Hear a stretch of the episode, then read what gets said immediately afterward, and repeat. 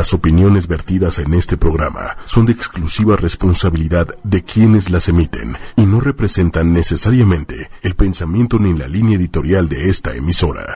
¿Cómo están todos por allá? Espero que nos estén ya escuchando para empezar con nuestro programa sobre la psicología y la ciencia aquí en Humanamente. ¿Cómo están todos? ¿Buenas? Buenas, las tengan todos. Bonito miércoles. Como siempre, un placer estar aquí contigo y con todo nuestro amable auditorio. Eh, venimos, como cada semana, a hablarles, a darles su dosis de aquellas cosas de las que todo el mundo cree saber, pero nadie sabe con certeza. Así, así es. Y hoy traemos un tema que creo que a todos nos atraviesa. Sí, todos, todos Haciendo hemos... énfasis en todos, traviesa. todos, Perdón. con, todos con certeza hemos a- oído hablar de este tema, pero es un tema con muchísimo tabú. El Así día de es. hoy este, eh, vamos a hablar sobre el, el, el apetito sexual. Ya saben que aquí en Humanamente siempre tratamos de hablar este, todo lo que tenga que ver con psicología y cuando es psicología no hay tabú, hay que hablar de estos temas para justamente mejorar y sentirnos mejor con nosotros mismos y también con los demás. Entonces, el, el día de hoy vamos a hablar sobre, eh, eh, bueno, o sea, a mí me gustaría comentarles, ¿sabían ustedes que una de las mayores o más comunes quejas de las parejas es que hay una disparidad en el deseo que sienten? Es decir, hay veces, este, llegan las parejas a terapia diciendo, pues es que a veces yo quiero tener sexo y la, y, mi pareja no quiere, o viceversa, a veces cuando ella quiere o él quiere, pues yo no quiero, ¿no? Entonces, justamente eh, va- es difícil entender este tema del apetito sexual porque no es como que tenemos un switch donde tú dices, ah, ya quiero tener apetito sexual o no quiero tener apetito sexual. Parecería ser que es mucho más complejo, ¿no? Así es, sin duda es un fenómeno complejo, a veces imposible, ¿no? Cuando se trata de la pareja, eh, comentábamos antes de preparando el programa, a veces hasta es imposible no tomárselo personal, ¿no? Y, bueno, a veces, y justo lo que nos trae el, día de hoy es vamos a tratar de comprender justo todo lo que tiene que ver con la libido, ¿no? Cómo se explica, cuáles son los factores que pueden influir o no en, en, en cómo la sentimos. Y bueno, sin duda, pues... Eh, como siempre más bien, traemos una invitada Sasa de lujo que nos viene a hablar desde un lugar de conocimiento sobre este tema que bueno, la verdad no lo voy a negar, me da pena hablarlo. No, Sí, hasta pues, me claro. trabo, estoy todo rojito. no, No, este ayer estuvo muy Pero ni modo, hay que quitarse la pena y, y perdón, ¿no? Este abordar este tema pues abiertamente, eh, si a mí me da pena hablarlo frente a todos ustedes, pues yo me imagino debe ser difícil para alguien hablarlo con su pareja o con o, o con sus amigos, ¿no? Y esta clase de cosas y pues es bueno sacarlo de la bolsa, ¿no? Y, ponerlo allá afuera, porque es una necesidad humana, es parte importante de nuestras vidas afectivas, ¿no? Y también de nuestras, este, no, bueno, de nuestra vida afectiva, pues, y, y todo lo que eso implica. Sí, de hecho ayer este estábamos estaba tratando de escribir las, las preguntas para nuestra invitada que ahorita vamos a introducir y justamente dije, "No, pues mañana en humanamente toca hablar sobre apetito sexual." Todo mundo volteó la cara para otro lado, nadie quería hablar del tema, como que todo mundo se hizo este el despistado.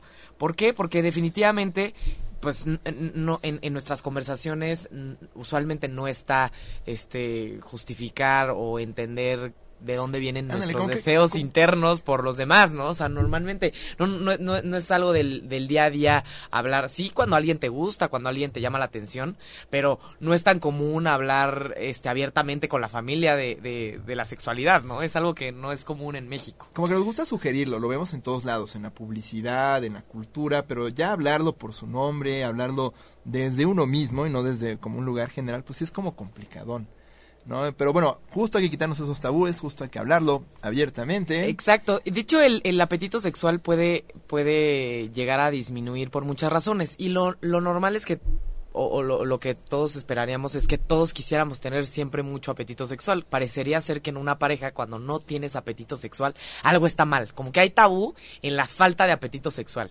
Y cuando alguien tiene mucho apetito sexual es como de, ay, tiene mucho apetito sexual, pero como que nunca se le ve. Ahí, va, el, este, ahí va el sexoso, ¿no? Ahí va el, el sexoso, el intenso, el que todo el tiempo quiere, porque todo el tiempo quiere, nunca eh, se satisface, pero normalmente el tabú está en la falta, porque así somos siempre, ¿no? Los, los, los seres humanos. Cuando hay algo que falta, como que nos sentimos incompletos, como que el deber ser es estar completos y satisfacer las necesidades propias y las de los demás, ¿no?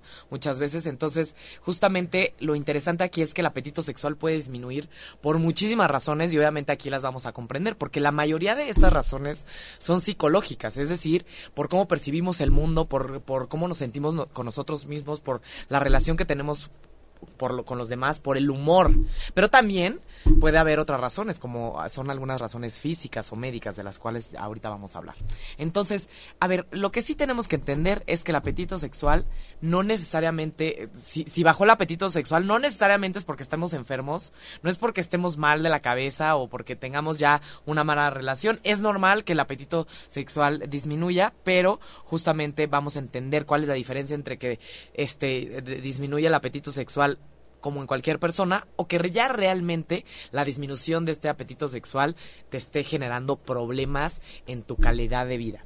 Entonces, bien, pues vamos a, vamos a introducir a nuestra invitada. Ella es María Garfias. Mucho gusto, María. Hola, hola. Bien, ay, perdón, antes de... Como siempre un de- gusto tenerte aquí. Es un gusto, este, María Sí, sí. es colega de la Ibero, antes. así es, ya, ya había estado aquí con nosotros. Ella es licenciada en psicología, este, por la Universidad Iberoamericana, tiene un diplomado en sexualidad humana y educación sexual por la Asociación Mexicana para la Salud Sexual y tiene un posgrado en educación integral en sexualidad en ambos en ámbitos educativos y comunitarios por la Facultad Latinoamericana de Ciencias Sociales y justamente ella este una una de, de sus este de sus misiones es justamente en contextos escolares tratar de, de transmitir esta parte de, la prevención y la educación sexual que falta mucho, ¿no? Pero el día de hoy vamos a hablar de la parte un poquito más este adulta, ¿no? Que obviamente es un tema del que no hablamos usualmente con, con, con los niños o con nuestros hijos o con nuestros primos pequeños. Esto es un tema de adultos, ¿no? Y este justamente pues ya vamos a meternos este a este tema que tiene mucho tabú, pero espero que ya todos salgamos eh, porque todos seguramente si nos están escuchando tienen como mil dudas y les gustaría preguntar. Por favor, si tienen preguntas, mándenos las preguntas por Facebook Live o si tienen nuestro contacto, con muchísimo gusto podemos contestarlas. Entonces, empezamos, María. Mucho gusto, es un gustazo tenerlo. Muchas por gracias por recibirme otra vez. Estoy contenta y como dicen hay que hablar de esto sin pena, así como es, porque pues al final también todos venimos de ahí. Entonces Claro. es como muy importante que se hable, que se trate este tipo de temas. Exacto, y, yo creo que también, escuchando ahorita, también no, no, no hacerlo como un lado. Luego creemos que es una cuestión muy frívola el apetito sexual, lo que ya no es importante, ¿no? Sobre todo quienes luego tienen mucho tiempo en pareja o quienes cambian el, el- el rol a lo largo de la vida. Este, dicen, ay, no, pues eso no es importante, lo importante son otras cosas, ser mamá, ser papá, bla, bla, bla, bla, bla. Y lo hacemos a un lado, ¿no? Como si fuera moralino, eh, indecente, pero es importante, ¿no? Entonces vamos a hablarlo de una vez por todas. Sí, claro, ha habido como una necesidad de, de dejarlo de hacer parte de nuestra identidad cuando sí lo es, ¿no? O sea, y no lo podemos hacer a un lado, por más que lo intentemos, siempre surgen como ciertos problemas, ¿no? Bien, entonces, María, por favor, cuéntanos. ¿Qué es el apetito sexual? ¿Se le llama libido? ¿No se le llama libido? ¿Está bien dicho? ¿Qué es? Sí, sí está bien dicho, se le puede llamar libido. Es como justo esta parte que rige la motivación hacia empezar la respuesta sexual humana. ¿No? La respuesta sexual humana es como lo que los seres humanos reaccionamos hacia ciertas cosas para llevar a cabo el acto, ¿no? O sea, es lo que implica todo el proceso de una relación sexual o un acto sexual, ¿no? El deseo sexual o la libido es el primer pasito, ¿no? Como lo primero que, que está ahí, que aparece. Las ganas. Las ganas, exactamente. Es la motivación. Hay algo La que se motivación. prende dentro de ti para que quieras acercarte ya a hacerlo, ¿no? Es- ¿Es lo mismo que la excitación? No, la excitación viene después, o sea, el Ah, deseo sexual es lo que da pie a que se empiece a liberar esa energía de excitación. Ok, entonces vamos a hablar de lo primero, que es esta idea, este pensamiento, esta sensación de querer, ¿no? Bien, eh, hay muchos mitos por allá que dicen que, que los hombres tienen mucho más libido que las mujeres. ¿Es esto cierto? ¿O cuál es la diferencia entre la libido de los hombres y las mujeres? ¿Hay diferencias? ¿No hay diferencias? Sí, exactamente. Más allá de que haya uno, que los hombres tengan más y las mujeres menos, es cuestión de que son diferentes, ¿no? De entrada porque el cuerpo es diferente. Finalmente toda esta parte del deseo sexual y el apetito sexual tiene que ver con funciones cerebrales, con neurotransmisores, con cargas hormonales, que son diferentes en hombres y mujeres. Por lo tanto, la reacción va a ser diferente. Sin embargo, eh, puede ser alta y baja en hombres y puede ser alta y baja en mujeres. Entonces, más bien, la diferencia tiene que ver mucho más con con toda esta parte hormonal. O sea, en los hombres el apetito sexual se da mucho por este, la liberación de testosterona y en la mujer por estrógeno, ¿no? Entonces, el, el mecanismo va a ser diferente. Se cree también mucho que en hombres tiene que ver más como con el rollo físico, ¿no? Que es más instantáneo, ¿no? Incluso hasta se les educa a los hombres así, ¿no? Que, que así tiene que ser. Pues también es esta carga moral que traemos, ¿no? Y las mujeres, pues, que tiene que ser más emocional. Que te cuide. Que poquito a poquito, que despacito, que sí tiene una parte de real, pero en realidad muchas veces es mucho más las creencias que hay alrededor que realmente lo que es, porque, pues, es que son tantos factores que, influan, que influencian en, en esto que, pues, no, no puede haber una regla de los hombres tanto y las mujeres tanto, ¿no? Bien, entonces esto es un megamito que los hombres tienen más libido. Exactamente. Digamos, sí estamos por la cultura más condicionados, incluso se nos permite más hablarlo. Exactamente. No, entre cuates y todo, bien podemos decirle, le tengo ganas acá, le tengo ganas allá, y hasta este, decirles a las chavas en la calle, no, que me gustes para esto y para el otro, y es como si no hubiera una carga moral ante ello. En cambio, yo recuerdo, ¿no? A, las, a las chavas como que no se les permite tanto hablar de su deseo sexual, porque es indecente, es inmoral, pero eso no tiene que ver con el cuerpo, o sea, no se explica por la biología, es simplemente una cuestión cultural. Exactamente, lo que se explicaría por la biología es esta parte de la diferencia que hay, ¿no? Que sí se han visto ciertos mecanismos, sí se ha visto que la mujer reacciona mejor a estímulos menos agresivos, ¿no? Que los hombres y así, pero pues en realidad no como es una ciencia que todavía se sigue estudiando y que por muchos tiempos ha estado guardada, ¿no? Porque, pues, ¿cómo se va a hablar de eso, no? O sea, se lleva estudiando mucho tiempo, pero a la vez con cuidado, pero a la vez esto trátalo, esto no. Entonces ha sido como bien, es, es realidad, va avanzando, o sea, as we speak, casi, casi, ¿no? Claro, y de alguna manera todos somos diferentes. El deseo. Exactamente. Sí es muy misterioso, ¿no? Es como hablar del amor, es algo muy complicado y no es algo que puedes poner en un A, B o C, sino que tiene diferentes facetas. Claro, y es bien interesante porque también es una parte de la sexualidad que nos distingue a los animales, ¿no? O sea, los animales, o sea, el, el perro no ve a, una perrita en el parque y siente ese deseo sexual de, ay, mírala, ¿no? Es algo como muy nuestro, que tiene también como ver con, con una parte psicológica muy fuerte. O sea, lo, las otras especies no tienen un una cultura alrededor del sexo como nosotros o no tienen como un deseo sexual como el de nosotros. O sea, si tienen ganas de, de tener coito, pues van y lo tienen. O, Pues sí, más bien ellos se rigen por medio de impulsos, ¿no? Por instinto. O sea, nosotros sí tenemos esta parte de que influye también Y me habló y se aguantó y no me habló. Y, cómo está y cómo se ve y, me, me, trajo, flores. Este... Y se ve así o hizo ejercicio o este pasó esto antes de, o sea, como que es un rollo contextual. Y aunque los animales sí tienen rituales como tal, o sea, de, de, pues, apareamiento, y todo esto, en realidad lo hacen casi casi de modo automático. no tienen este este deseo. es más compulsivo, es digamos, más Impulsivo, más que compulsivo.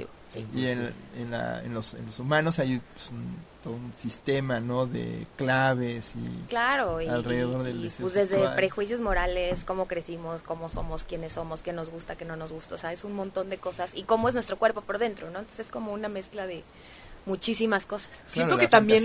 Exacto. Siento que también, justo lo que dices ahorita, la gran diferencia entre los animales y nosotros en cuanto al, la libido y el deseo es la fantasía, o sea, como que los animales viven mucho en el presente, no en el pasado y en el futuro, como que están viviéndose a sí mismos sin rectificar mucho sobre, sobre su pasado y su presente. Nosotros estamos todo el tiempo pensando lo que pasó antes y lo que y preocupados por lo que va a pasar en el futuro y eso puede llegar a causar muchas fantasías en nosotros que haga que ya que estemos ahí con esa persona como que algo cambie, ¿no? Claro, y ahora que lo dices también me viene a la mente un poco más también la palabra expectativas, ¿no? Que como que tiene mucho que ver con esa parte del deseo y de, el encaminar hacia el acto, ¿no? Que empieza con la excitación y, y termina con ¿Y cómo funciona esto de las expectativas? ¿Es como asumir cierta proeza sexual en el otro o en la otra o, o, cómo es o, cómo opera en el tema de la fantasía desde tu punto de vista pues yo creo que va a depender de cada quien no o sea como te digo va a ser es como un constructo de desde quiénes somos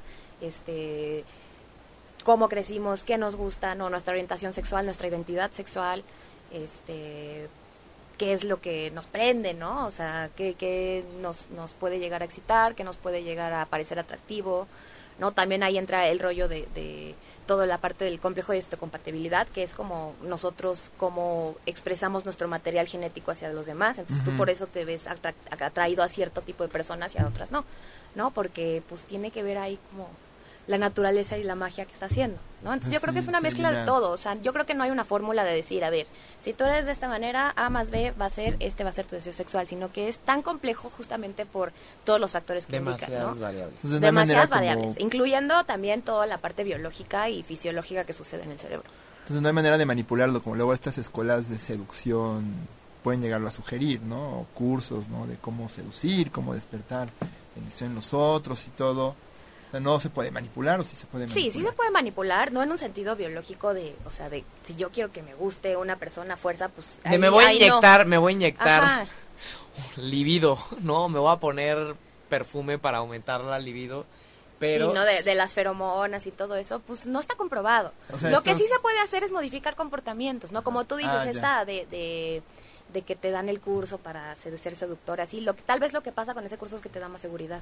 Y Claro. cuando uno está más seguro, está más alegre. está y- pensando más y- en el placer que en la preocupación, ¿no? Exactamente, y está como mucho más liberado y también este, el estado de ánimo influye en el tipo de hormonas que nosotros secretamos, ¿no? Si una persona está como, pues, bien, contenta, se siente segura, es más probable que, que los demás lo, lo observen, ¿no? Claro, entonces digamos que operan en un sentido de construyen la confianza en la persona. Podría ser. Y eso sí te hace naturalmente más atractivo, pero no es como si hubiera trucos este, o, o atajos. Yo ¿no? creo que sí hay trucos, fíjate. O sea, o sea el, el, por ejemplo, estaba leyendo por ahí eh, una sexóloga que recomienda mucho cuando una persona tiene problemas de libido, ¿no? Este, como esta, esta parte de escuchar al otro, saber lo que la otra persona quiere, es un tema más como de, de pareja que puede aumentar el deseo porque estás poniendo el picnic completo para que la comida te sepa más rico, ¿no? Entonces, si acomodas el picnic, aumentas la expectativa y la expectativa puede ser que te pongas o que estés como más predispuesto a disfrutar el momento, yo supongo, ¿no? Sí, claro, son técnicas y, y ya que lo dices, o sea, yo creo que no me iría tanto como hacia la pareja, o sea, empezaría por uno mismo, ¿no? O sea, por, por el erotismo con uno mismo, o sea, y, y me refiero a esta parte de conocer tu cuerpo, saber qué es lo que te gusta, saber qué es lo, o sea, empezar a conocerse a uno mismo y saber qué es lo que a una, o sea, qué te parece atractivo, qué no te parece atractivo, este, no sé, si me hago cosquillitas en el brazo me gusta, pero en el codo no. O sea, cosas tan simples como esas, ¿no? No, no estoy hablando realmente ahí de masturbarse. que sí, o sea, sí, todo puede ser, ser pero empezar desde las de cosas tan simples. pero desde- empezar de las cosas tan simples, ¿no? De empezar a, a crear esa parte de autoconciencia sexual y autonomía para de ahí pues pasarla al otro, ¿no? Porque pues sí, la comunicación en la pareja es un factor fuertísimo para que el deseo sexual sea como algo que, que siga estando floreciendo y que se trabaje y todo, pero pues también tiene que ver con uno mismo. Con uno mismo. Muy bien. Sí, co- pareciera ser que el problema de la libido siempre es cuando la pareja, pero pues seguramente también hay personas que no tienen una pareja estable o no este necesariamente tengan relaciones sexuales este constantes, pero aún así quieren sentir las ganas de, aunque no lo estén haciendo y tal vez no sienten las ganas, ¿no? Entonces, Claro, y se frustran, ¿no? Y es por eso que lleva, o sea, y se causa ahí pues hay muchísimos círculos viciosos, ¿no? Porque igual muchas veces, no sé, un hombre que tiene algún deseo sexual bajo se va a frustrar porque su pareja va a tener este algún problema con eso, entonces a la hora de frustrarse va, se va- a deprimir y cuando una persona está deprimida el sexo, el deseo sexual baja, ¿no? Entonces es como todo es bastante circular. Bien, aquí tenemos un par de comentarios. Eh, Rodrigo resalta la, la importancia de la educación sexual a edades tempranas para evitar y prevenir este abusos sexuales. Lo invitamos a que escuche un programa que Claro. tuvimos hace unos meses contigo, Sí. donde justo hablas de cómo también es diferente la educación sexual en cada etapa. Claro. No se trata nada más de hablarles de sexo, ¿no? sino de, su cuerpo, que conozcan, que nombren a las partes de su cuerpo como por lo que son, ¿no? Para poder, si en caso de que se presente un problema, ellos puedan identificar que algo pasó diferente. Claro, y ¿no? saber dónde empiezan ellos, dónde acaba el otro, ¿no? Es como también Pero yo creo que es parte de eh, comprender la sexualidad como lo que es en realidad, que no se trata de este enfoque solamente Moralino. biológico, Sí. ¿no? De- Del óvulo, el esperma y ya, y nace un bebé, ¿no? Y reproductivo, no, sino que implica también identidades, este, hasta derechos, derechos sexuales y reproductivos, este, pues toda la parte Deseo, de deseo, de disfrute, erotismo, exacto. este, identidad, ya lo dije, Sí. este, Claro, ¿no? pues todo el desarrollo, amistad, relaciones con los otros. Si no deja de ser una parte de nuestra personalidad, ¿no? Y como que siempre tendremos a, a verla como algo añadido, ¿no? Como si fuera independiente o fuera algo- un hambre como la comida, ¿no? Que pues sí está bonito, pero pues es como terrenal y no es importante, ¿no? Y sí es muy importante. Bien, a Rodrigo lo invitamos a que escuche y a todos los que nos están escuchando también pueden escuchar el, el tenemos un par de programas sobre este educación sexual y prevención de abuso sexual, muy interesantes ambos, ¿no? Y pueden descargarlos de Spotify en Humanamente, 8 con número y media con letra y también en iTunes se pueden meter a su botón de podcast, igual 8, y- 8 con número y media con letra y humanamente y ahí está toda la serie de podcasts de humanamente y también Vane nos pregunta aquí este si eh, está relacionando mucho Vane, ¿no? Ella dice, considero que si fluye bien tu deseo sexual, ayuda muchísimo a tu felicidad. ¿Qué tanto el, el deseo sexual está relacionado con la percepción de la felicidad? Pues ahí sí depende de cuál sea tu propio concepto de felicidad, ¿no? Y qué es lo que esperes y qué es lo que quieras. Sí tiene una relación con el estado de ánimo. ¿no? Finalmente, eh, el deseo sexual tiene una gran carga, como les decía, como hormonal, donde es, este pues llegan estímulos, ya sea visuales o, o físicos o lo que sea, y se van por todo el sistema nervioso, llegan al cerebro, ¿no? Y en el cerebro, ¿qué está pasando? Pues que están a la par haciéndose otro tipo de Procesos. de procesos, ¿no? Entonces eso obviamente va a influir. Entonces es por eso que, o sea, por ejemplo, la dopamina, la adrenalina y este y se me fue el otro. La serotonina tienen un, un funcionamiento como, o sea, un papel vital en lo que es este como esta decodificación de, de esta información que llega, ¿no? Porque también llega al, llega al hipotálamo, que es una parte súper importante también para los procesos emocionales. Sí, o sea, yo me gustaría, como dices, poner un ejemplo este para Vane. Ajá. Si una persona sufre abuso sexual y no trabaja este abuso, probablemente cualquier experiencia este, sexual a futuro pueda de manera contraria detonar sentimientos de estrés, de, de Claro, de 100% incomodidad, desagradable. ¿no? Entonces, probablemente para esta persona que no ha trabajado eh, la sexualidad, pues no necesariamente sea este feliz, un momento feliz, ¿no? Este, Ahora, en esta pregunta viene, viene una duda para mí que, que creo que sería importante abordar, que es ¿qué es que fluya bien tu deseo sexual? ¿Quiere decir que siempre seas satisfecho cuando tú quieres? o que no te que- sientas a, a o mí que no sientas ninguna Sí. frustración sexual? que hay una manera correcta, adecuada, saludable de vivir el, el deseo sexual? ¿O, o hay muchas? ¿O, o qué, qué, qué- qué podríamos entender? Y yo creo que es una pregunta bien importante, ¿no? Por que fluya bien el deseo sexual. Pues sí, yo creo que va a depender también de, de cada quien, ¿no? O sea, finalmente hay personas que tienen deseo sexual bajo y con esos también, hay personas que tienen muy alto y con esos también, ¿no? Yo creo que ahí habría que pensar un poco en, en, en cuestión de los demás, de cierta manera, no sé si por ahí va tu pregunta. O sea, siempre y cuando, pues, no le hagas daño a nadie, no tenga ningún problema, pues no tendría por qué causar ningún problema el deseo sexual, ¿no? Y es bien importante diferenciar el deseo sexual como el primer acercamiento a toda esta parte de la respuesta sexual humana, y la satisfacción que ya viene después de muchos otros procesos como son Claro. este la excitación la meseta el orgasmo el o sea muchas cosas que van después no entonces el deseo sexual como tal pues es muy subjetivo de si fluye bien o fluye mal va a depender de cada quien y de su concepto de cada quien. Qué interesante. entonces hay que quitarnos como estas etiquetas de, ah, es que eres un reprimido, eres una reprimida, eres porque no te fluye bien. O, o- yo me acuerdo, había hasta en algún momento un imperativo, ¿no? De que una persona sexualmente saludable era una persona que había el sexo en todos lados o que era Ujú. como súper abierta sobre el sexo, que todo el tiempo estaba este, tratando de ver formas nuevas de vivir su sexualidad y no necesariamente es el caso, o sea, yo diría que una persona sexualmente saludable es una persona que está satisfecha con su sexualidad y que no le hace daño a nadie perfecto. no o sea porque Estoy a gusto, estoy contento con lo que hago, Este. Sí, y- claro, tengo y- una relación este, conmigo misma satisfactoria, si tengo una pareja satisfactoria, tengo una relación con la sexualidad sana en el sentido de que este, pues no me meto con los demás, no este, hablo del tema, soy abierto, Claro. como en ese sentido, pero pues es muy propio. Exacto, sentirte cómodo, yo creo, ¿no? Sí. Bien, entonces el, el, el tema de, estabas hablando un poco de los químicos que están involucrados en, en la libido o el, el deseo sexual.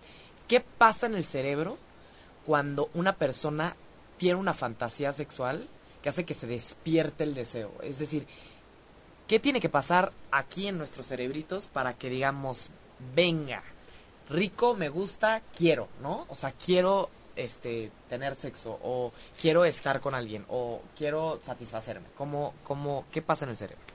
Pues lo primero que pasa, como te decía, es esta parte del, del estímulo, ¿no? El impulso que llega, ¿no? Como te digo, puede ser visual o hasta un pensamiento, Un este, recuerdo. un recuerdo, cosas que va a despertar que se libere cierto tipo de neurotransmisores. Una película, Ajá, una una persona que entra a, a la oficina, un este una, Un una olor. canción, un olor, o sea, cualquier un estímulo. sabor, sí, pues hay, o sea, cualquier estímulo puede ser de cualquier tipo que van a causar esta reacción. Eh, realmente es curioso porque no se sabe bien, como bien exactamente a nivel de qué áreas particulares en el cerebro es donde impacta, pero se sabe que está este relacionado con el sistema límbico, el hipotálamo, este El sistema de recompensa. el sistema de recompensa. donde obviamente nosotros nos encanta hablar El siempre de- hipocampo tiene mucho papel ahí por el tema de la memoria. o sea, como que es tan, tan, tan fuerte todo lo que se involucra y tan, tan variado que, o sea, de verdad no creo que no te podré explicar así como A más B, C, porque es- son procesos muy complejos. Y en esos mismos procesos son los que se mandan estímulos hacia ciertas partes del cuerpo, ¿no? En el caso de los hombres, a que haya una erección, y en el caso de las mujeres, a que también se este, haya lubricación y se llene de, este, de sangre los labios vaginales y, y así. Ok, entonces ya estamos hablando de qué pasa en el cerebro. Todo esto tiene que ver con hormonas. Sí decías que, que una cosa es, la dopamina, Sí, este, la serotonina, que todos estos son este, neurotransmisores, que son las sustancias que liberan en nuestras neuronas para comunicarse. Pero por otro lado están las hormonas, que son justamente este, lo que regula casi casi la temperatura, el deseo, el apetito, o sea, regula todo, ¿no? Las Claro, hormonas. a mí me encanta pensar en las hormonas como estas sustancias que se encargan de mandar a todos, ¿no? O sea, porque llegan a partes del cuerpo y, y a ver, ¿no? O sea, llegan, no sé, por ejemplo, en una mujer en la ovulación llegan las hormonas Ajá. a ver, ovula ovario, ¿no? O sea, como que la función de las hormonas es como business. dirigir todo Ajá. eso, ¿no? Y este y pues aunque tienen mucho que ver con la parte reproductiva y la parte de la sexualidad humana, también tiene que ver con otras cosas, ¿no? O sea, con apetito, con este Temperatura. Atención, temperatura, regulación, atención, motivación, ajá. ¿no? Ok, entonces, en el caso de, las mujeres mencionabas que era estrógenos y en el caso de los hombres testosterona. Testosterona, así Ok, es. ¿algo pasa con la testosterona o con los estrógenos en el instante en el que alguien siente un deseo sexual? O, Se libera más, Se se, libera empieza más. a liberar más, o sea, es cuando todo el sistema endocrino empieza a trabajar un poco más por esta señal, este estímulo que llegó al cerebro de que hay algo que, que, que prende, ¿no? Hay algo que, que está dando pie a la excitación y se empieza el proceso de excitación y este y pues aumentan los niveles de testosterona. Por ejemplo, es curioso, los hombres tienen mayor deseo sexual por las mañanas, porque Sí. es cuando eh, el nivel de testosterona está es más alto. más alto. Y las mujeres en la tarde, Las mujeres va a depender mucho, es curioso porque también tiene mucho que ver el ciclo menstrual. Eh, En teoría, las mujeres eh, llegan, o sea, cuando más deseo sexual pueden llegar a tener es durante la ovulación, pues por términos adaptativos, ¿no? o De- sea, de- que cuando están más calientes, No, ¿no? Luego platicamos. No, no Antes, antes, antes, antes. antes Dos de- semanas antes. Dos semanas antes. Que también, eh, pues muchas mujeres también este reportan que cuando están durante su menstruación que también sienten un deseo sexual Sí. mayor y eso se debe a que también hay- por el cambio que se hace, ¿no? A la hora de que llega la menstruación se hacen ciertos cambios hormonales que también te involucran mucho la subida de estrógeno, Ok, ok. que no es la misma. Entonces, eh, las mujeres va a variar más, depende del ciclo menstrual en el que estén y en los hombres, pues más bien como durante el día, estado de ánimo, muchas cosas. Y, por ejemplo, durante el embarazo, ¿no? Que hay muchos cambios en las hormonas, también hay cambios en el apetito sexual. Sí, sí, sí, sí, muchas mujeres, o sea, ahí va a depender de cada mujer y de, de, pues, de cada quien, ¿no? Pero muchas mujeres reportan que durante el embarazo, híjole, que con unas ganas que no pueden más y no sé qué, y otras que dicen, bueno, ni que, Que ni, ni se me me toque. aparezca nadie, ¿no? Ajá. O sea, pues va a depender mucho. Pero sí, justamente, y esa es una de las razones muy curiosas por las que muchas veces se reporta que después de tener hijos el apetito sexual suele disminuir. ¿No? Y es porque, pues de entrada, este, pues lleva procesos hormonales, ¿no? Como lo que es el embarazo, el parto, la lactancia, ¿no? Y luego, eh, de, pues De la entrada, si fue natural, estás intocable de manera física, ¿no? O sea, Claro. traes este un rollo quirúrgico ahí abajo, ¿no? Este es incómodo y obviamente pues dices en Sí, no, y con cesárea tampoco, ¿no? con O sea, es una cirugía también. mayor. Exacto, no te Pero- quieres ni mover, ¿no? Sí, no, pero bueno, muchas veces se reporta y de- tiene que ver también después con el tema de que pues ya es el cuidado de sus hijos, él cambia el estilo de vida, cambia la rutina y luego igual y vuelve a aumentar porque ya se hace una rutina fija en la pareja, ¿no? Y eso este baja la ansiedad y la mujer se empieza otra vez como a sentir Cómoda. como ella, cómoda y todo, y puede volver a aumentar el deseo sexual. Y ya no tienen este estrés de un recién nacido, este, puede ser que el bebé ya se haya vuelto un poco más independiente o que la rutina está bien establecida y eso va a ayudar a que entre la pareja se, se pueda este, volver a retomar la vida sexual. Es interesante lo que dices, este, después de haber este tenido un hijo, literalmente pareciera ser que como que la mamá se centra en los cuidados, ¿no? Ay, perdón. O sea, literalmente los cuidados y parece ser que la prioridad es mi bebé, mi bebé y como que se nos olvida o más bien no hay tiempo o no hay energía para este este tener líbido, ¿no? Claro, y además, pues, este, todo lo que implica, ¿no? Porque el deseo sexual, además de todos estos mecanismos fisiológicos que suceden, tiene mucho que ver con estilo de vida, ¿no? O sea, una persona va a tener un mejor deseo sexual o un mayor deseo sexual cuando lleva una buena alimentación, cuando hace ejercicio, cuando tiene una buena rutina, descansa lo suficiente, ¿no? En este caso, pues, estamos hablando de padres de un recién nacido que ni duermen, No, quién que sabe están qué en la comiendo. guerra. Claro, o sea, no podemos Este, negar que sí cambia la dinámica del hogar. Claro. Si tienen niños en casa, pues luego sientes que no hay oportunidades de hacer intimidad. No, y un nivel de que estrés rudísimo. El nivel de estrés es muy alto, luego muchas veces puede aparecer la depresión posparto, que tiene, y como decíamos anteriormente, ¿no? Cuando hay una depresión, pues no va a haber como esa, este, cabida Impulso. para el deseo Sí, sexual. la, no, no, no anedonia, está la, la... falta de deseo de Sí. incluso cosas regulares que normalmente te Comida, Te gustan, este, sí, sí contacto disminuye, ¿no? social. Sí, no hay como esa parte de motivación. En el caso, por ejemplo, de la menopausia, que se reporta mucho, ¿no? Este, bajan todos estos este hormonas, ¿no? Porque la matriz ya no está generando esa esa señal a, a las hormonas de mueve esto, mueve el otro, ¿no? Todo disminuye. Este, normalmente se reporta una disminución de la libido o qué es lo que sucede en la menopausia. Normalmente se reporta una disminución de la libido, pero muchas veces tiene que ver mucho más. O sea, sí tiene una parte hormonal importante, pero muchas veces en estos casos tiene que ver con partes más mecánicas, ¿no? Una mujer en la menopausia tiene mayor resequedad vaginal, lo que va a hacer que las Ah. relaciones sexuales sean menos satisfactorias. Si yo ya sé que no va a ser satisfactorias, voy a tener menos deseo, ¿no? Este Si me va a doler, pues mejor ya no se me antoja tanto, ¿no? Claro, o también todos estos cambios hormonales que causan pues esta este, depresión, no estás cómoda, mucha incomodidad, mucha... Entonces eso puede causar que no haya este, deseo sexual alto, ¿no? Pero pues cierto, para todo hay este, solución, o sea, nada como una buena lubricación, ayuda externa, muchas cosas que pueden ayudar a que este deseo sexual se mantenga. ¿A qué te refieres con ayuda externa? Eh, pues puede ser pues comprar algún lubricante o tal vez si este preguntarle al médico, ¿no? Luego hay muchos este, suplementos hormonales que pueden ayudar a la lubricación vaginal y a todos estos malestares que vienen junto con la menopausia. Eh, igual también ay- ayuda psicológica, ¿no? Si te estás pasando por este proceso, no lo estás sabiendo manejar, eh, te sientes mal, Está interesante porque siempre es la mujer con la menopausia se pone rara, ¿no? Eso es lo que todo mundo percibe. Ándale, este como, se- que, como que se les culpa. Como ¿no? que, como que se secó, como que, como que se hizo vieja, así se percibe la menopausia. ¿Qué pasaría? Que, que en el caso de la menopausia, pues muchas veces, este, a veces te tienen que quitar matriz, o hay veces, este, por problemas de quistes o lo que sea. ¿Qué pasaría si a un hombre lo castran? ¿Qué pasaría con su libido?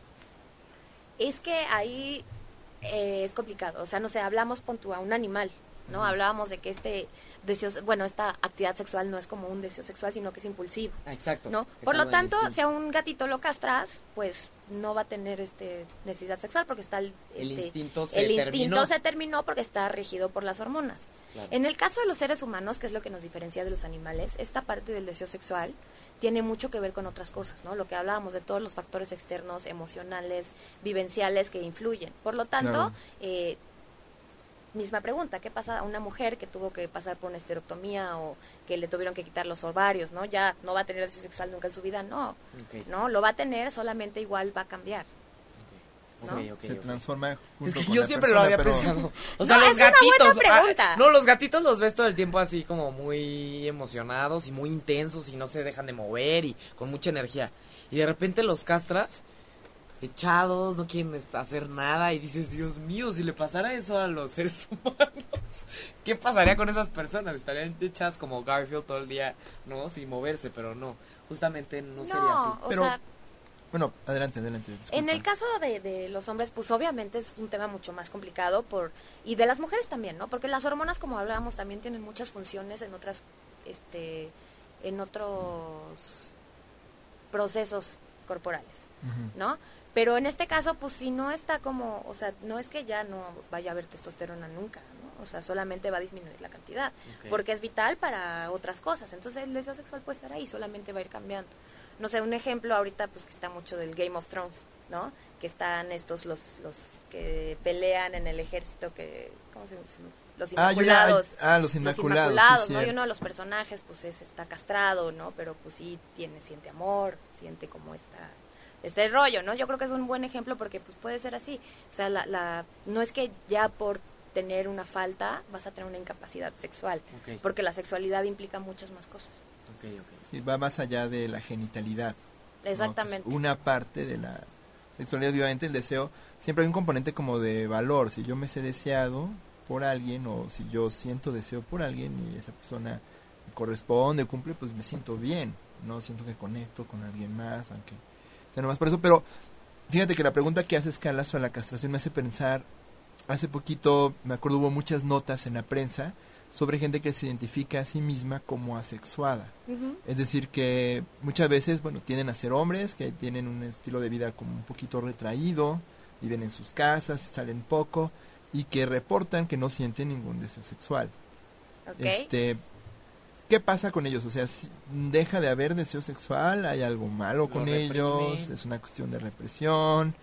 ¿Qué, qué sucede desde tu punto de vista? Más allá de asexuada, es asexuales. asexuales. Ah, sí, asexuales, sí, ¿no? sí. Y esto se que está este es algo que pues apenas como que empieza, o sea, lleva como varios tiempo, pero se le empieza a dar el reconocimiento suficiente como ahorita en este momento de, de la época en la que estamos Ajá. y es como un tipo de orientación sexual. Son personas que reportan no tener ningún deseo sexual, eh, pero pues a lo mejor y sí románticos. Pueden ser heterosexuales, bisexuales, este homosexuales, pero pues no pueden tener una vida romántica con una pareja, pero no tienen este deseo de tener este una relación sexual.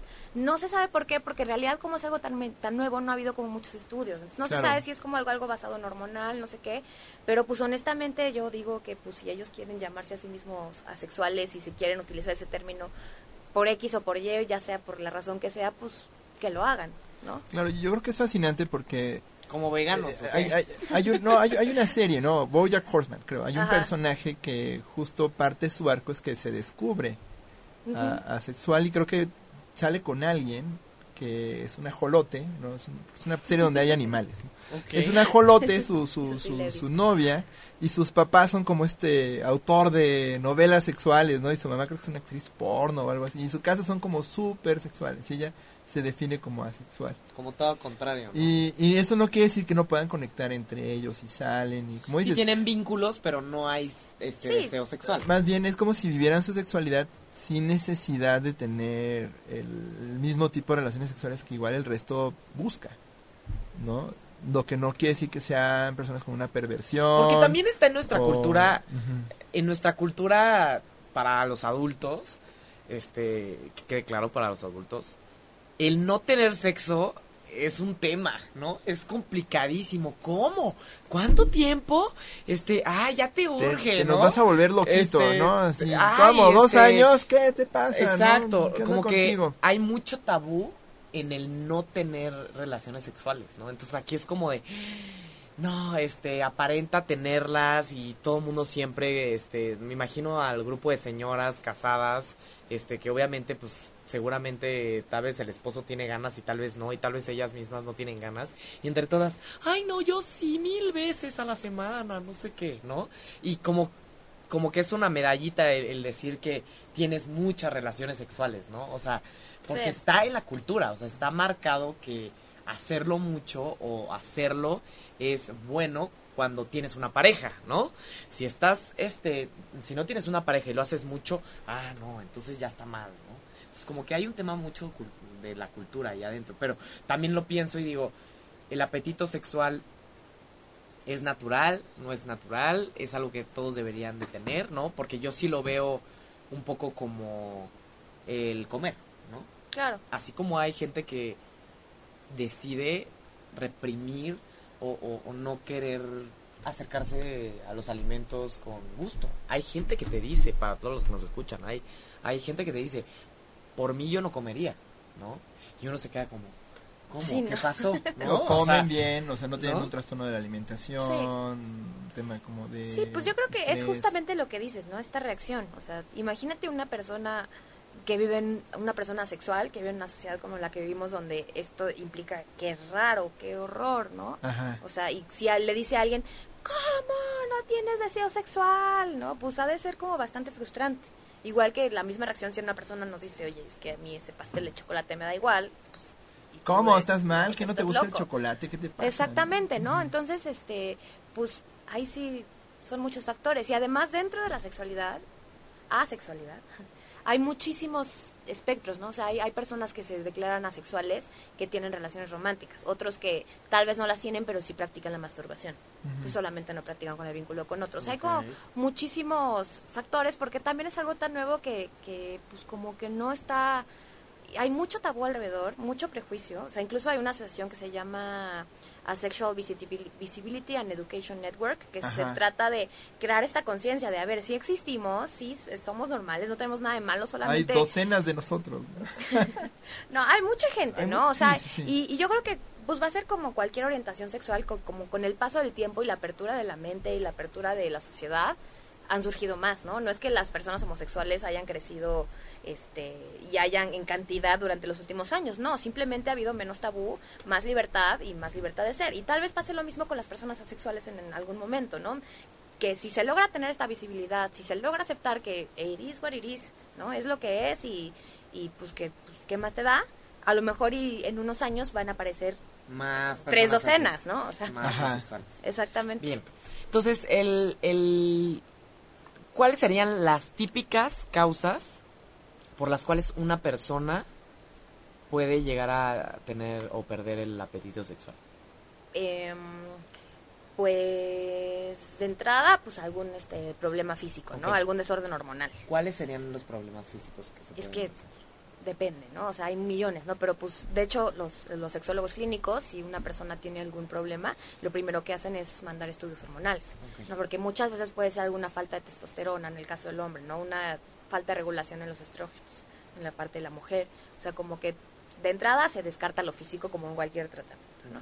Luego, pues, este, pues el estrés, la ansiedad, la depresión son malísimos para el deseo sexual, o sea, de verdad sí tienen como este un efecto bastante negativo en, en esto, la falta de sueño es muy importante, eh, falta de ejercicio, malos hábitos de vida, eh, mala alimentación, mala comunicación con la pareja, este, pues hay un montón de cosas, ¿no? Bien, este, el, ¿cuál sería, digamos, en, en, en la pareja, se, o sea, podría disminuirse el apetito sexual debido a la conducta del otro? ¿O nada más por lo que yo siento conmigo? O sea, o que por yo, los dos. que yo como pareja haga algo que de plano apague el apetito sexual de la otra persona. Ajá. Pues yo creo que sí, ¿no? Como pues cualquier otra función en la pareja, ¿no? Si, si tu pareja es esta persona que de repente ya no sé, es que no, no quiero Sí. sonar como... No sé si se me antoja ponerme un disfraz de nazi, ¿no? Exactamente, o sea, algo pues, muy no desagradable, gusta, o sea, "Oye, ¿qué haces, no? Pues la pareja obviamente va a tener una reacción de, ¿Qué a ver, no, pasa? hazte para allá, Ándale, ¿no? exactamente, ¿no? O sea, Ok. Y el, estas, obviamente primero se descartan las, eh, las cuestiones físicas. También, es, aparte de la, de- del rollo hormonal, está, por ejemplo, la disfunción eréctil o el desempeño o las cuestiones mecánicas que comentabas, que tal vez no necesariamente vienen por hormonas o sí, siempre vienen, vienen relacionadas con las hormonas. Puede ser un tema no circulatorio. necesariamente, puede ser un tema circulatorio, puede ser un tema de este alguna bolita, o sea, desde una bolita de grasa en cerca de un conducto, o sea, cosas tan simples como esas, ¿no? Aquí Sim Peralta nos, men- nos menciona también puede ser efecto secundario de algunos medicamentos. Exactamente, ¿no? ¿no? Regresamos al tema, sobre todo de la depresión. Los antidepresivos son muy bien conocidos por tener un efecto este, de bajar la libido muy intenso, ¿no? Entonces es como un círculo vicioso porque si una persona está deprimida, de entrada no tiene libido. Y si toma antidepresivos, pues la libido baja. Entonces muchas veces los psiquiatras acompañan estos tratamientos para la depresión junto con medicamentos que pueden ayudar a mejorar el deseo sexual. Muy bien. Entonces es importante hablarlo abiertamente con tu médico. Oiga, esto que me da Claro, Pues no, ¿no? O sea, y eso pues no solamente en estos casos, sino en todos. en todos. ¿no? O sea, porque muchas veces, como decíamos al principio, da pena, ¿no? Da pena aceptar cosas, da pena mencionar algo, ¿no? De, ay, este, me está pasando esto después de tomarme cierto medicamento, pero no le quiero decir a nadie porque me da pena, ¿no? No, no, o sea, se tiene que hablar y se tiene que decir porque también la parte de la sexualidad puede implicar muchísimos otros problemas de salud, ¿no? O sea, por ejemplo, si una persona también tiene este siempre un apetito sexual bajo, pues no importa, ¿no? Pero si una persona lo tiene alto y de repente hay un bajón, hay que ver qué está pasando, ¿no? O sea, puede ser desórdenes hormonales y estos desórdenes tienen, pueden tener que ver con este, la regulación de la tiroides, con muchísimas cosas, este, no sé, en mujeres, endometriosis, este, quistes, mm, problemas de fertilidad, o sea, es, es que son, son muchísimos como todos los padecimientos físicos que se pueden relacionar, que pueden tener la falta de apetito sexual como un síntoma. Y justo el, el, el tema de la depresión y otros trastornos este, psiquiátricos, no nada más la depresión, vemos que la motivación está muy relacionada con el estado de ánimo. Entonces, si el estado de ánimo se ve afectado, la motivación también, y la motivación es lo que nos hace que tengamos energía para ir a buscar, para ir a hacerlo, para pensar en eso, para acostumbrarnos a hacerlo parte de nuestras vidas. Si de repente a lo largo de mucho tiempo estamos eh, eh, constantemente, pues, apagados, ¿no? En, en la motivación, no nada más el, apetito sexual, sino el apetito eh, eh, hacia los alimentos, ¿no? Si de repente no tenemos ganas de, de comer, no tenemos ganas de ir al cine, que nos encanta ir al cine, si de repente no tenemos ganas de ir a trabajar, no tenemos ganas de nada, también es poco probable que vayamos a tener ganas para este pues pensar en el sexo o tener relaciones sexuales, ¿no? Entonces, justamente es interesante porque cuando un psiquiatra eh, entrevista a una persona para ver este cuál es su padecimiento, muchas veces se le pregunta sobre el- las conductas alimenticias, ¿no? O sea, qué tanto te da hambre, qué tanto comes, ¿no? Qué tan recurrentes son tus alimentos, se te antoja la comida, no se te antoja.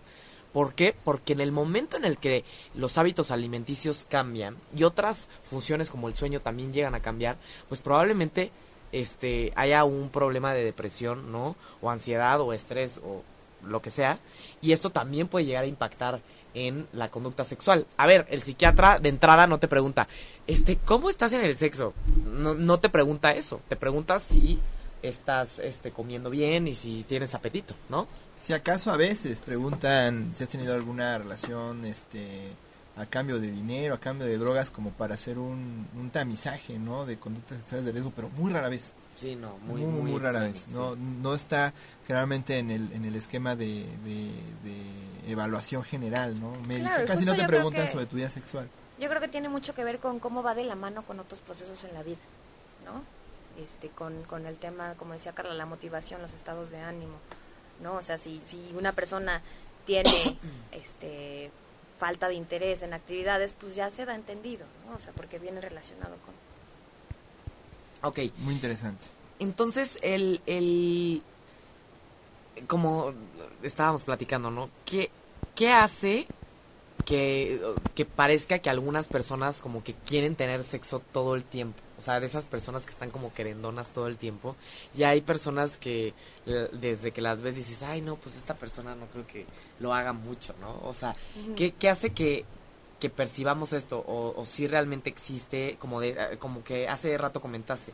Hay, unas personalidades personas más, este, sexuales. digamos, apetitosas o algo así, así como hay personalidades menos interesadas. Por ejemplo, aquí nos comenta Juan Carlos Campillo, él dice, "Mm, para mí el sexo es una parte importante de una relación, pero no es esencial ni determinante, ¿no? Es solo una de tantas dimensiones de las relaciones de, de- de pareja. Entonces, ¿varía con la personalidad del apetito sexual? Sí, ¿No varía? claro, ¿Siempre eh. es igual en todos? No, súper varía. En, en la diversidad es donde se encuentra la belleza de, de la especie humana, ¿no? Y así como hay personalidades, este, hay de todo. Hay personas que tienen muchísimo apetito sexual, pero tienen una personalidad más retraída y no lo demuestran, ¿no? Entonces tú los ves y dices, ay, pues ese, pues qué, ¿no? Pero pues quién sabe a puertas cerradas, como sea, ¿no? Hay personas que se ven como muy, no sé, a veces puede ser muy común en algunos hombres que se vean como como muy con- Seguros, ajá, y aquí seguros y con apetito sexual chica. alto y a lo mejor están compensando cierta falta que tienen, ¿no? O sea, ahí comentan que pues es parte importante en la relación, pero no tanto y pues de todas relaciones son diferentes. Hay relaciones en las que sí puede ser una parte del 90% y hay otras en las que no y no pasa nada, siempre y cuando estén de acuerdo y siempre y cuando funcione, pues cada quien. Bien, entonces, ¿cuál es, este, qué se puede hacer para a una persona? Dice, no, pues es que ya de plano llevo cuatro meses, cinco meses, seis meses sin que me den nada de ganas, ¿no? ¿Qué se puede hacer, este, como recomendación, obviamente, aparte de recurrir a un especialista si ya, este, este, te está causando muchos problemas, ¿no? ¿Qué, qué se puede hacer para aumentar el apetito sexual? Eh, yo de entrada lo que sugeriría sería revisar los hábitos, ¿no? Revisar la alimentación, eh, procurar aumentar el ejercicio, si ya se hace aumentar un poco más, porque con el ejercicio se aumentan las cargas hormonales, ¿no? Sobre todo la testosterona. Entonces, pues de entrada, hábitos, ¿no? Alimento, ejercicio y descanso.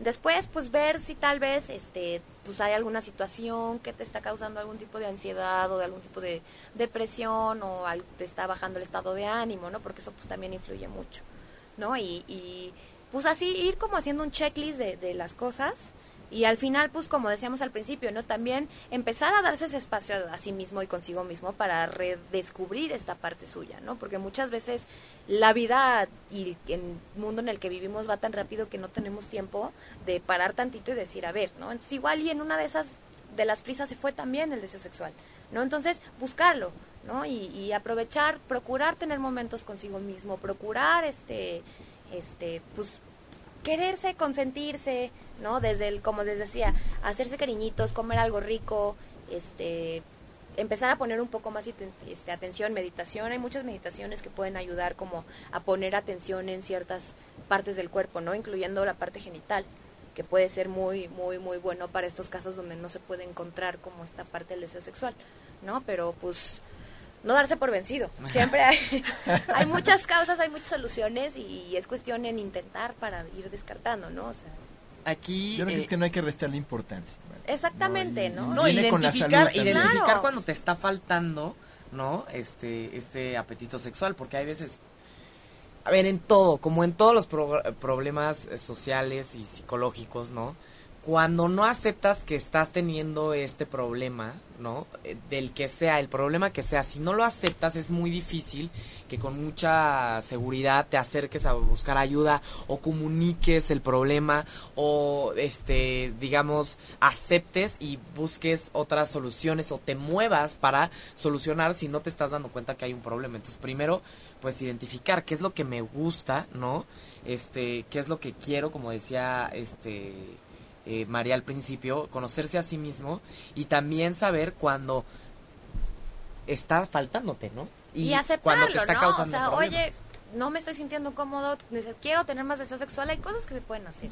Ahora, ¿no? algo que ponemos sobre la mesa eh, en los comentarios, este sin Peralte, que es, creo que no, no, no debemos dejar de mencionar, es cuando de pronto hay una excesiva desinhibición. Por ejemplo, yo me acuerdo cuando vinieron a hablar de, de demencias, Ujú. ¿no? Nos lo hablaron mucho, ¿no? Personas que pronto a edades avanzadas, también hay un tema de tabú de asumir que no viven sexualidad, ¿no? Pero sí es cierto, hay padecimientos neurológicos donde pronto puede más bien haber demasiada desinhibición o, o excesivo, un apetito sexual, no sé, demasiado latente o demasiado este a flor de piel, ¿no? Eh, ¿Cuál será tu, tu punto de vista al respecto? Pues exactamente, ¿no? O sea, obviamente dentro de lo funcional la sociedad es donde está la normalidad, ¿no? De cierta manera. Si ya empieza a haber un deseo sexual que de verdad empieza a ser como algo Que te está causando problemas. Exactamente, ya pues diarios. es índice de que puede haber algún trastorno. Hay muchísimos trastornos de la sexualidad, del deseo sexual incluso tiene como tal, o sea, hipoactivo, hiperactivo, o sea, fluctúan en muchísimas cosas, ¿no? Y también, como dicen, puede ser este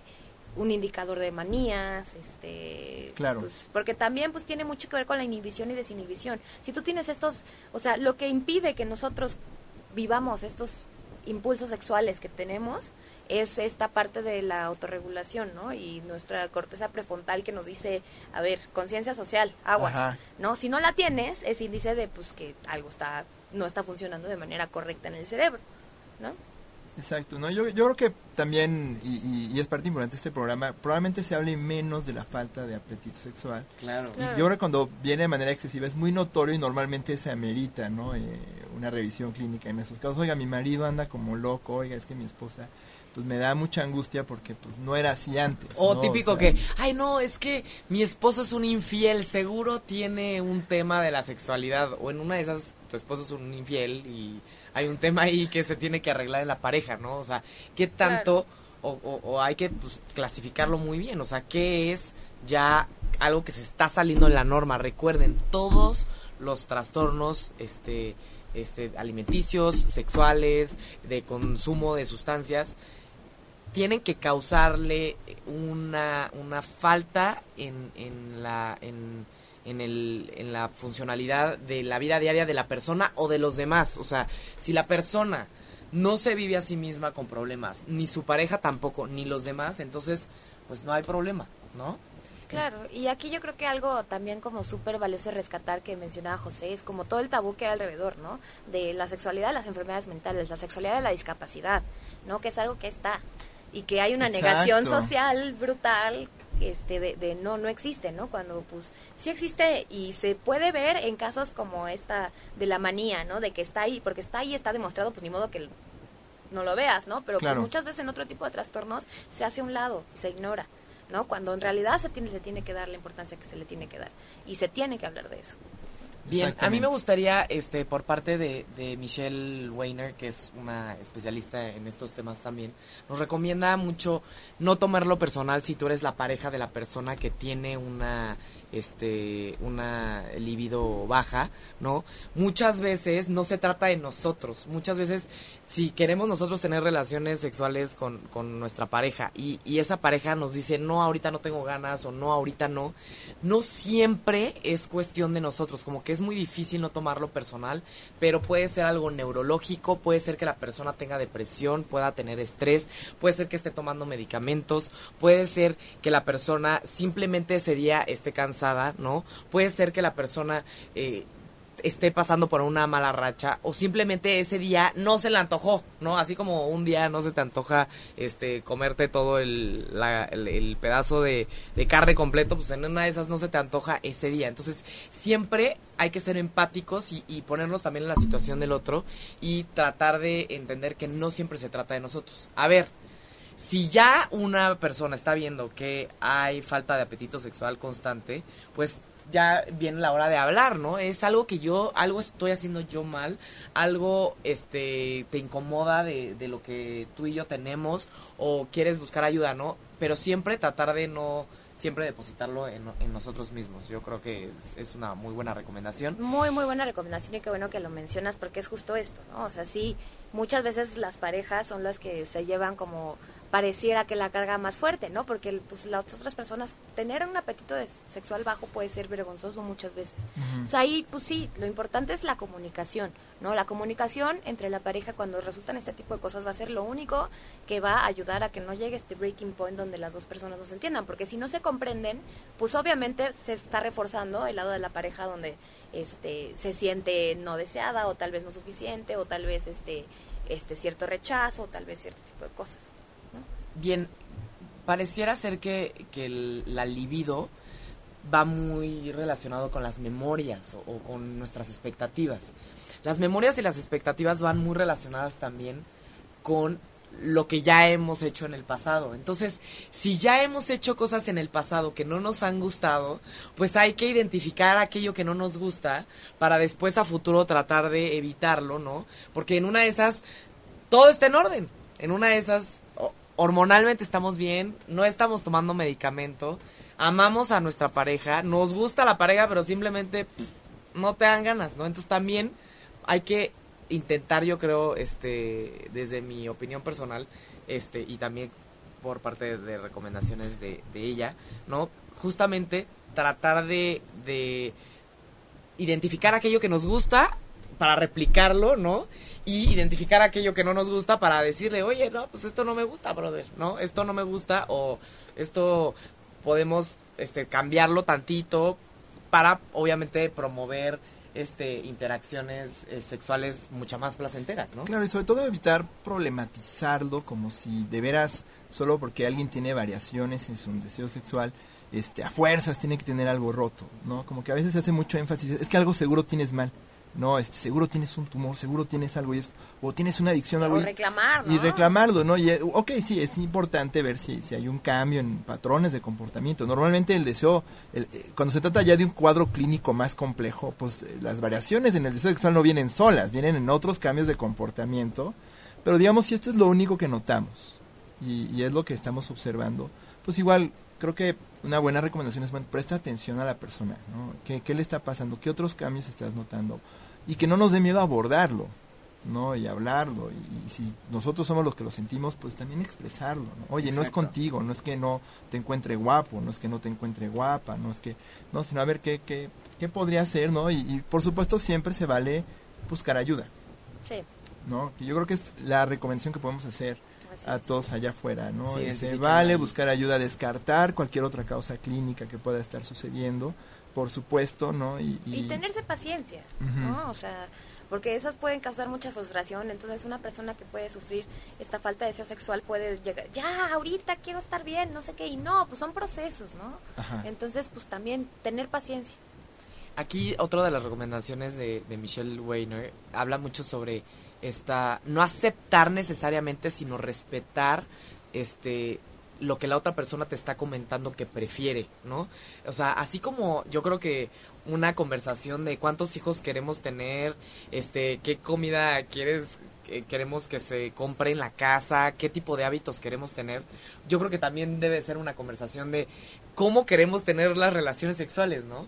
Y si una persona te está diciendo, este, pues a mí me gustan las mañanas porque me siento mucho más contento o más contenta en las mañanas, no percibirlo como, ah, quiero que sea como yo quiera, sino a estar un poquito más abiertos a que el otro te platique qué es lo que le gusta y tal vez respetar lo que le gusta al otro, no necesariamente solo hacer lo que el otro quiere. O llegar a un punto medio. Llegar a un punto medio de, oye, pues si siento que soy, tengo un mejor desempeño en, eh, en las noches o en las mañanas, pues échame la mano, levántate un poquito más temprano para que se pueda hacer en la mañana, ¿no? Entonces, que no tengamos miedo de, de respetar estos deseos del otro y, en la pareja, ¿no? Y también esta parte de... y evitar forzarla, ¿no? Sí, no, porque luego, entre que sí y que no, creo que luego hay una línea muy discreta entre este la apertura y la flexibilidad o la violencia. Ah, no, lo haces cuando, como lo haces cuando yo te diga, no, o te lo voy a negar hasta que me hagas esto. Los límites son delgados y por eso muchas personas se ponen a la defensiva cuando les dicen qué es lo que el otro quiere. Si el otro te dice, no, pues es que a mí me gusta después de comer por esto o después de bañarme por esto. Y el otro dice, no, es que aquí ya me están controlando, como que hay un tabú en, en este tema de expresar Claro. lo que te gusta porque sientes que te están controlando, pero hay que ser un poquito más abiertos, obviamente Y si poner lo los que el límites. otro te gusta a ti no te va, se vale decir, no, pues a mí No, no, pues vamos a a mí- ver otra manera, ¿qué otra cosa? O si no? quieres No, dos días los dos lo que queremos, o, ¿no? o tú Madre. unos días hacemos lo que a ti te Win-win. gusta y unos días me gu- exactamente win-win situation exacto exacto y también el, el si ya de plano ven que todo está fallando que nada está funcionando de plano sea o sea que sean honestos no a ver Sí. esto no lo estoy disfrutando no tienes ganas nunca me está causando mucho conflicto que no tengas ganas ¿Qué vamos a hacer? Porque ya nos estamos metiendo en un problema. Porque yo creo que ese es el primer paso. No es lo mismo que en tres, cuatro ocasiones te digan que no quieren. Pero si ya de repente la otra persona no tiene nada de apetito sexual y tú sí tienes mucha. O tú te das cuenta que tienes nada de apetito sexual y la otra persona tiene mucho apetito sexual.